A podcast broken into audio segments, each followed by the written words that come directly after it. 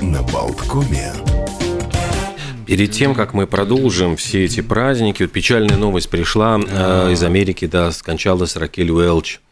Э, можно сказать, секс-символ 70-х годов, и э, можно напомнить, просто она снималась в фильмах «Миллион лет до нашей эры», она была Констанцией Бонасье в «Трех мушкетерах» в 74 году, ну и, конечно же, с Жаном Полем Бельмондо, фильм «Чудовище», который шел там с огромным успехом, и в детстве смотрел его, наверное, не знаю, раз 10, ходил, насколько она там была великолепная, красавица такая.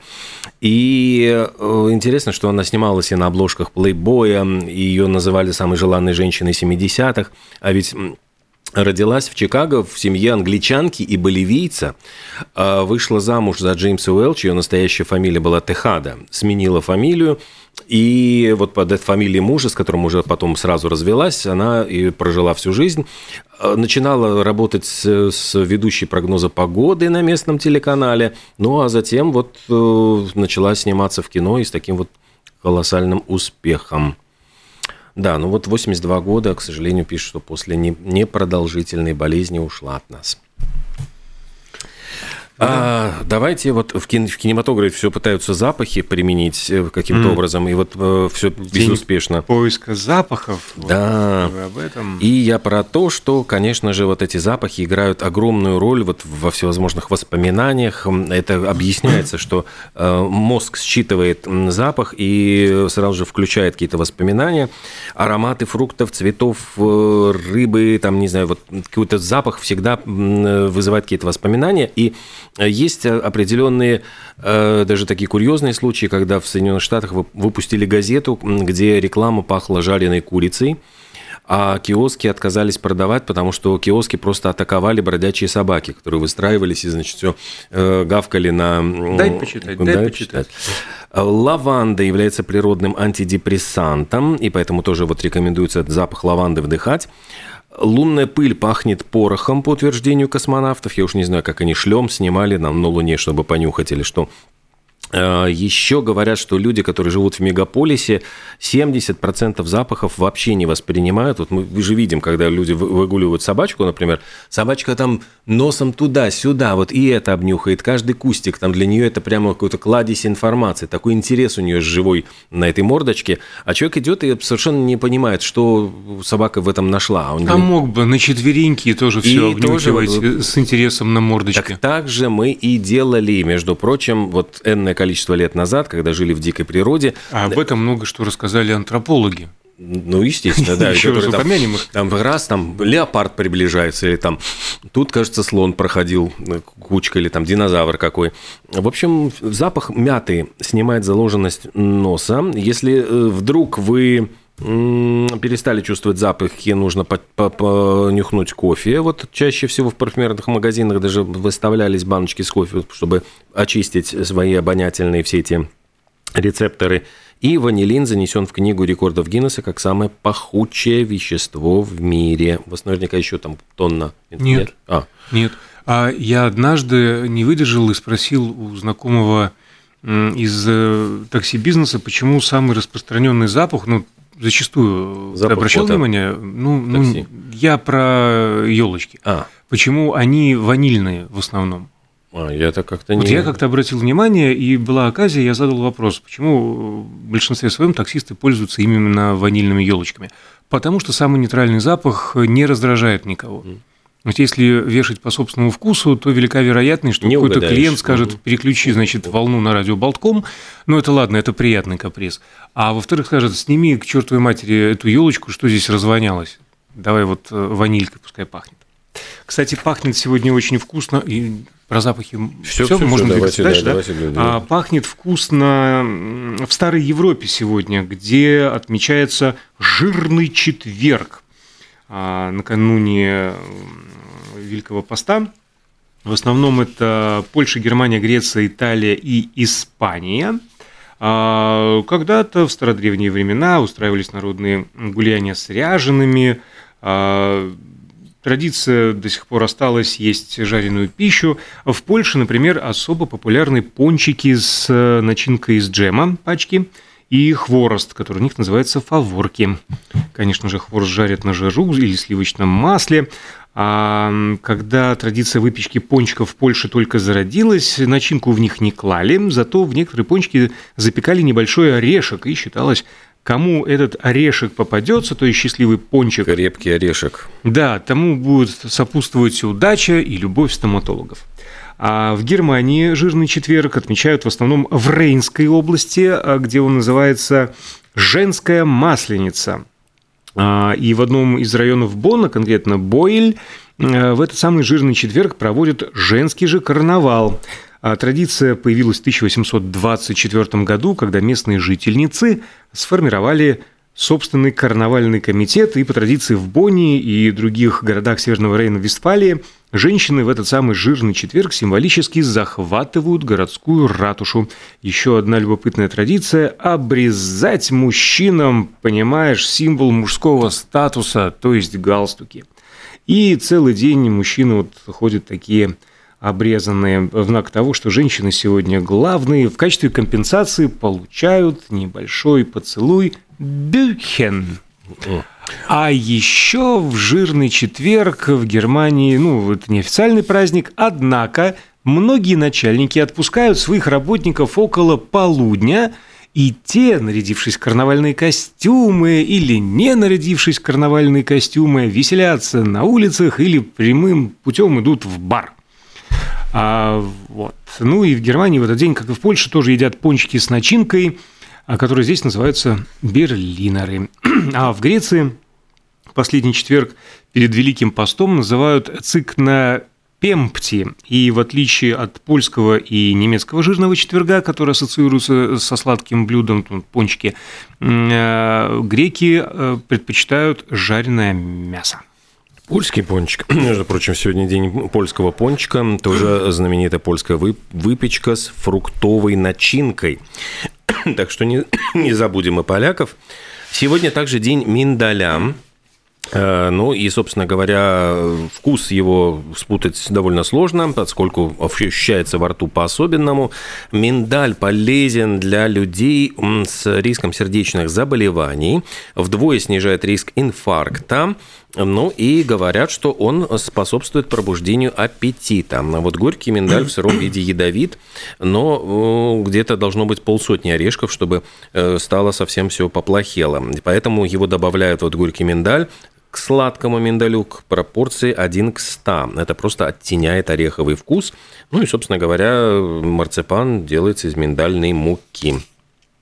А про марципан мы недавно довольно да, подробно рассказывали. рассказывали. Да. Вот эта марципанная картошка, угу. марципановый хлеб. И, кстати, у наших соседей там, по-моему, в Эстонии же там целый марципановый музей в Таллине. Да, они из э, старейших европейских производителей марципана. Так что я, там, я помню, что там у них головы эстонцы. прямо президентов эстонских. В общем, там очень много всяких забавных в этом музее экспонатов.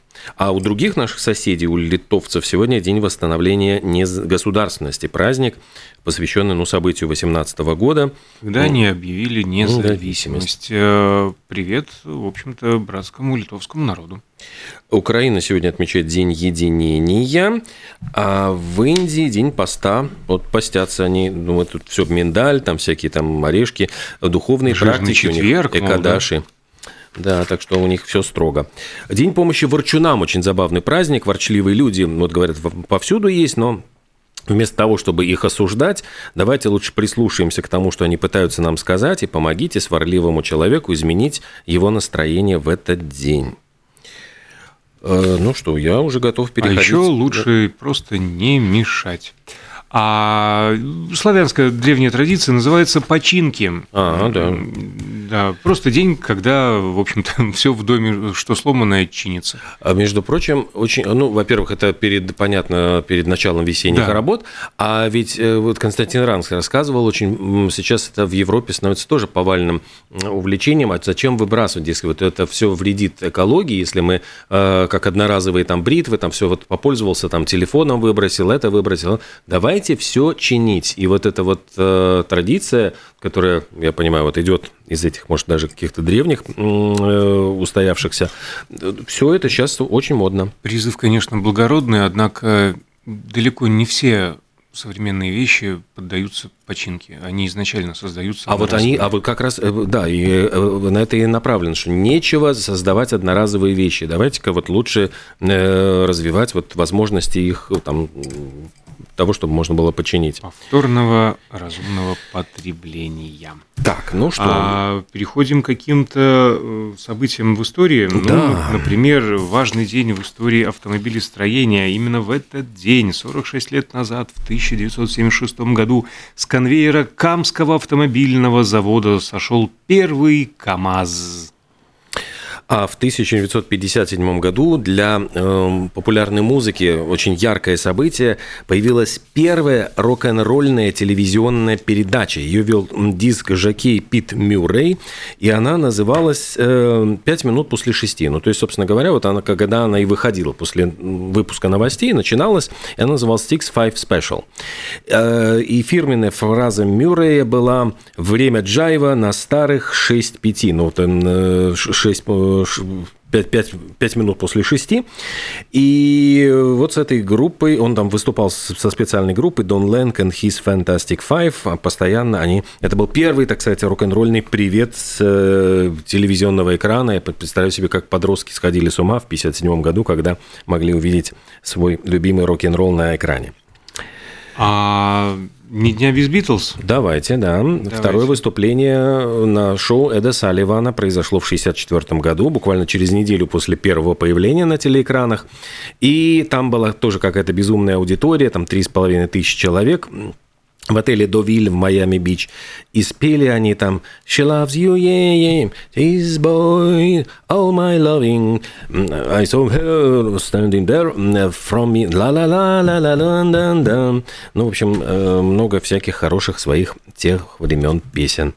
Я имел в виду другое событие 1968 года, когда Джордж и а, Пати Харрисон, да, Джон и Синтия Леннон улетели на два месяца в Индию – трансцендентальную медитацию, Спасибо, медитацию. Махариша Махеш йоги. И записали там, ну, придумали, сочинили материал для белого альбома, пока там сидели, жили. Да, Ринга кстати, к ним присоединился тоже, э, Пол Маккартни, Мия Фарроу и, и кстати, еще куча вот народа. Песенка «Секси Сэдди», она была навеяна тем, что Махариша Махиш... Ну, вдруг ну, Леннон, э, ну, они сначала воспринимали его как гуру, там вообще а такого... А потом страшно разочаровались. А потом разочаровались, потому что увидели, что он, в общем-то, не, не чужд плотским всяким, значит, э, искушением. Он и, так знания передавал. И вот он передавал половым путем знания молодым красивым девушкам, и вот эта «Секси Сэдди» песня Человек как раз об этом эм, э, да.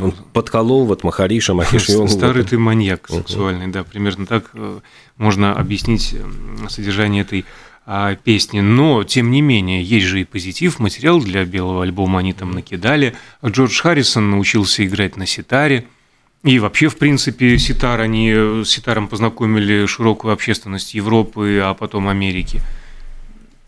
Все на пользу дела. 51 год назад в Австралии началось турне австралийское, кстати, единственное австралийское турне группы Led Zeppelin.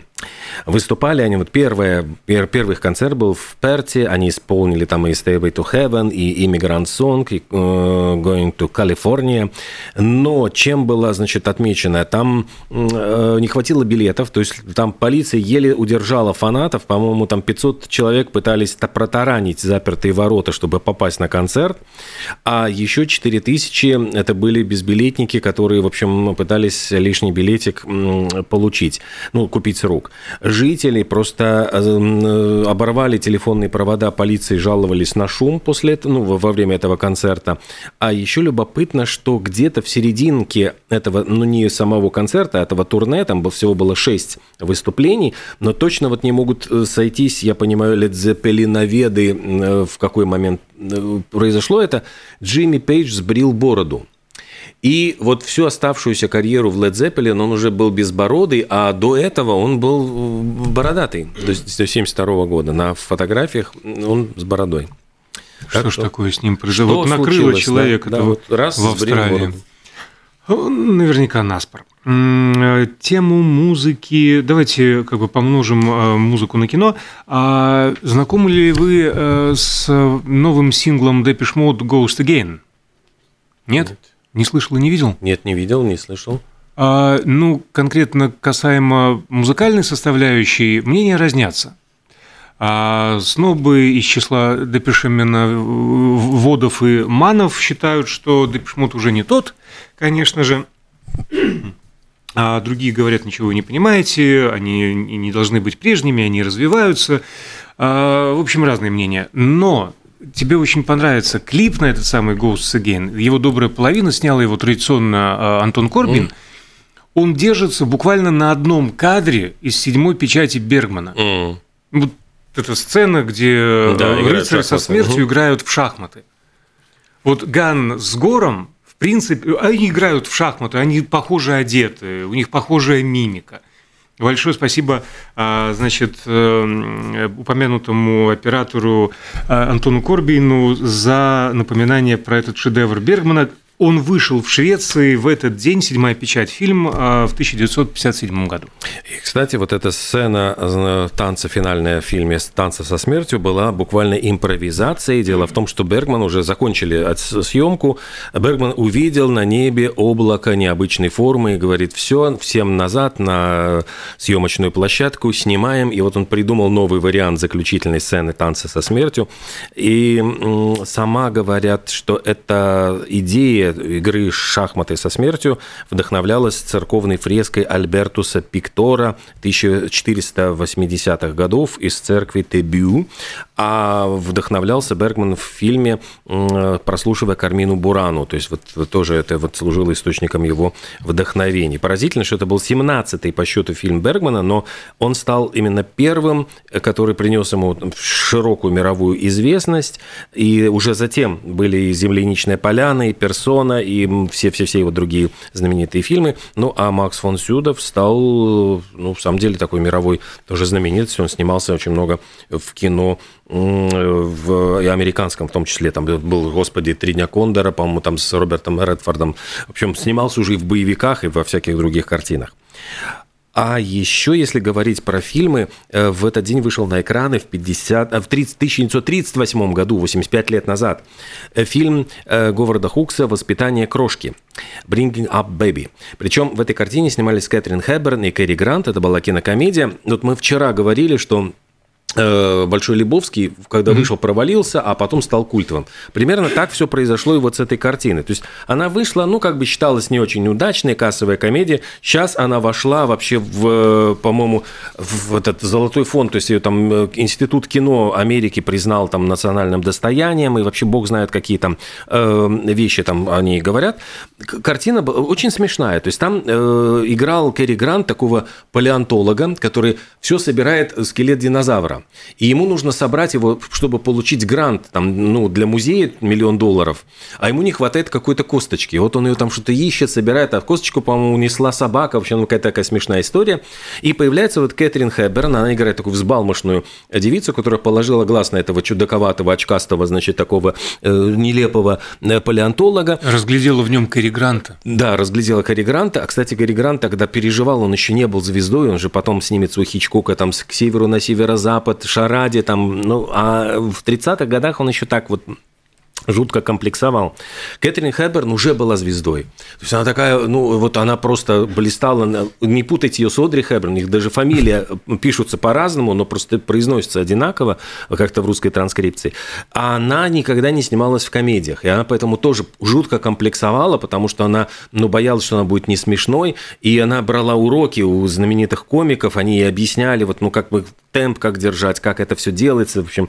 И там еще был леопард, по, по сюжету якобы у нее был ручной леопард, и этот леопард доставлял жутко, в общем, много ну, проблем на съемочной площадке. Рядом с ним неусыпно находился дрессировщик, но говорят, что там было... Хэбберн вспоминала в своих мемуарах, что она один раз там повернулась очень резко, и этот леопард моментально на нее чуть ли не хотел прыгнуть. Просто дрессировщик ударом хлыста его просто э, сбил, можно сказать, в полете. То есть у них такие были... Ну, это сейчас, я думаю, просто бы запретили такие вот вещи, такие съемки. Леопард в 21 веке невозможно. Да, но это просто как-то так очень было опасно для актеров, но они очень комплексовали. И в историю кино вошел э, этот фильм как первый, значит, фильм, в котором было произнесено слово «гей» с экрана. Да, потому Скандал. что Кэрри Грант на вопрос тети Элизабет, почему, значит, его персонаж э, вышел в женском халате, э, значит, там такая была шутка, потому что я вдруг стал геем. И вот это говорят, что это было первое упоминание э, этого слова. Возможно, в этом контексте, потому что гей, в принципе, веселый. Да, вот до этого упоминалось это все в, в, угу.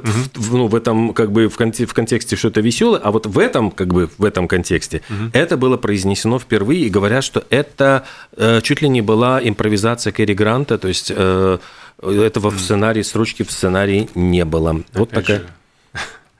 А импровизация, которая невозможна в 21 веке. Ну что ты имеешь в виду? А малышом, кстати, звали вот как раз-таки Леопарда, этого, который там приносил. Я смотрел просто, ну, я ради интереса заглянул чуть-чуть, покрутил этот фильм. Ужасно смешная комедия, там бедная Кэтрин Хэбберн, значит, вдруг у нее там расползается платье, э, сзади там ну, э, очень неприличный как бы момент, и потом в высшем обществе он ее прикрывает, и они выходят как бы так, ну, э, двигаясь как абсолютно прижавшись друг к другу. Ну, какие-то такие шутки, часто не смешные, но есть и пара забавных. А, кстати, кстати, в продолжение киношной да. Э, тематики звезда сериала «Игра в кальмара» Ли Джон Дже поделился деталями второго сезона. Уже продолжение. Да, Лепар, скоро да? начнут снимать. Э, съемки продлятся около 10 месяцев, как, собственно, и первый сезон, э, плюс-минус столько же. И вот актер поделился, что его персонажу Сон Ки Хуну предстоит многое сделать, поскольку первый сезон закончился такой многообещающей драмой, и персонаж его отчаянно жаждет мести.